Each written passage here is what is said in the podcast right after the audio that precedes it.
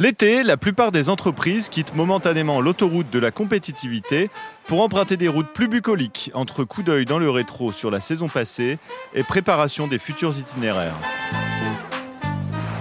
Aujourd'hui, on scrute la charnière estivale entre soldes et nouvelles collections. Scrute. Sauf si vous travaillez dans le tourisme, votre activité en juillet-août est forcément ralentie.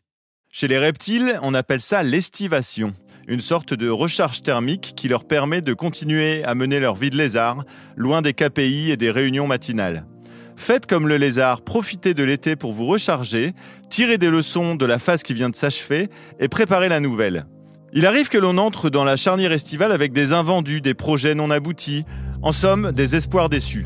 Ne les jetez pas au barbecue, mais prenez le temps d'analyser vos indicateurs, ventes, revenus, coûts, bénéfices, retours clients, etc. Le break estival, c'est le moment idéal pour lever le nez du guidon, prendre un peu de hauteur sur tout ça et identifier les points d'amélioration. C'est évidemment une étape qui doit être collective.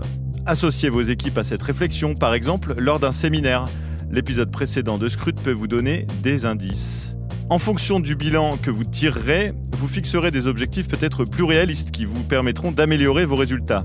Mais quand viendra la fin de l'été, il vous faudra reprendre le chemin du bureau avec une vision précise des projets à venir. La mise à jour, votre nouvelle collection en somme. La charnière estivale peut aussi être propice à humer l'air du temps, à sentir les courants vous caresser, à benchmarker pour être plus prosaïque. Pour résumer, à l'approche de la pause estivale, il vous faut avoir un pied dans le passé et un dans l'avenir. Analyser pour mieux anticiper. Le présent, vous aurez tout le temps de vous y reposer pendant vos congés. Et tant que vous êtes là, prenez le temps de commenter, de partager ou d'aimer.